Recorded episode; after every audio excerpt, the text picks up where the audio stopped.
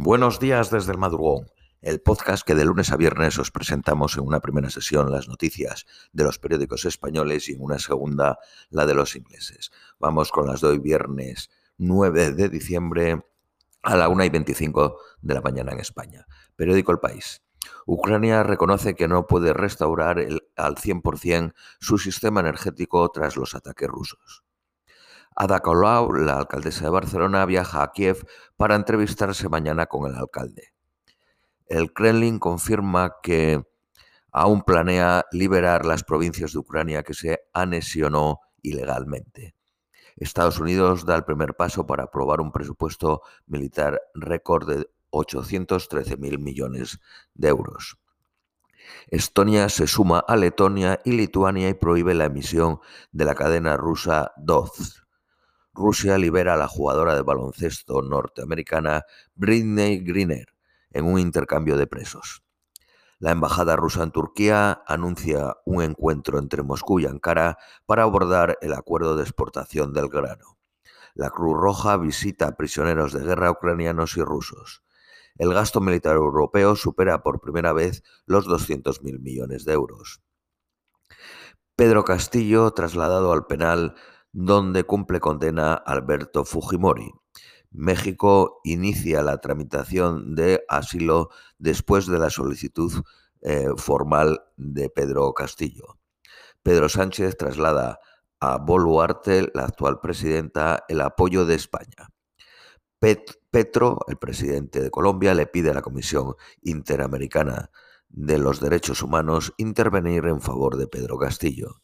Estados Unidos aprueba una ley para blindar el matrimonio entre personas del mismo sexo. La Cámara de Representantes ratifica por amplia mayoría el texto aprobado por el Senado. El regulador de Estados Unidos presenta una demanda para bloquear la compra de Activision por Microsoft. Austria y Países Bajos bloquean la entrada en el espacio Schengen de Rumanía y Bulgaria. Los trabajadores del Banco Central Europeo amenazan con ir a la huelga por la pérdida de poder adquisitivo. Periódico ABC. La nueva presidenta de Perú descarta adelantar las elecciones. Abogado del entorno de Castillo señaló que apelaría a la decisión del Poder Judicial de detención preliminar. Castillo pasará siete días detenidos preliminarmente tras la resolución del Poder Judicial. López Obrador, el presidente de México, confirma que Castillo llamó para avisar que iba a la Embajada de México para solicitar asilo. La ONU condena todo intento de subvertir el orden democrático en Perú. Rusia espera una transición pacífica y sin injerencia en Perú. López Obrador acusa a las élites de instigar su destitución. López Obrador llamó a su embajador para que le abriera las puertas a Castillo. La Unión Europea subroga que se esté encauzando la crisis, subraya que se esté eh, encauzando la crisis en Perú de acuerdo al marco constitucional. Manifestarse en Irán ya se paga con la horca. Se trata de un joven de 23 años acusado de sembrar el terror. Otras 10 personas corren la misma suerte. El presidente de China visita Arabia Saudí ante la crisis del petróleo desatada por Rusia los golpistas alemanes iban a infiltrar como turistas en el Parlamento alemán. Periódico El Economista. Alemania pacta el suministro de gas con Transfigura a cuatro años. Transfigura es uno de los mayores traders del mundo y eh, Alemania no espera a Europa. Pagará 3.000 millones para aumentar la llegada de energía a su almacenamiento. La constructora SACIR se hace con el proyecto del canal del dique en el río Magdalena, en Colombia, por 640 millones. El banco BBVA, Repsol, Red Eléctrica, Telefónica y Enegas, las más em, expuestas a Perú. Periódico Cinco Días. Ryanair extiende cuatro años el mandato de Michel Michael O'Leary como CEO. El Pentágono contrata por 8.600 millones con Microsoft, Amazon, Google y Oracle para su almacenamiento de datos en la nube. Periódico La Razón. El expresidente peruano se enfrenta a 20 años de cárcel por tratar de romper el orden constitucional.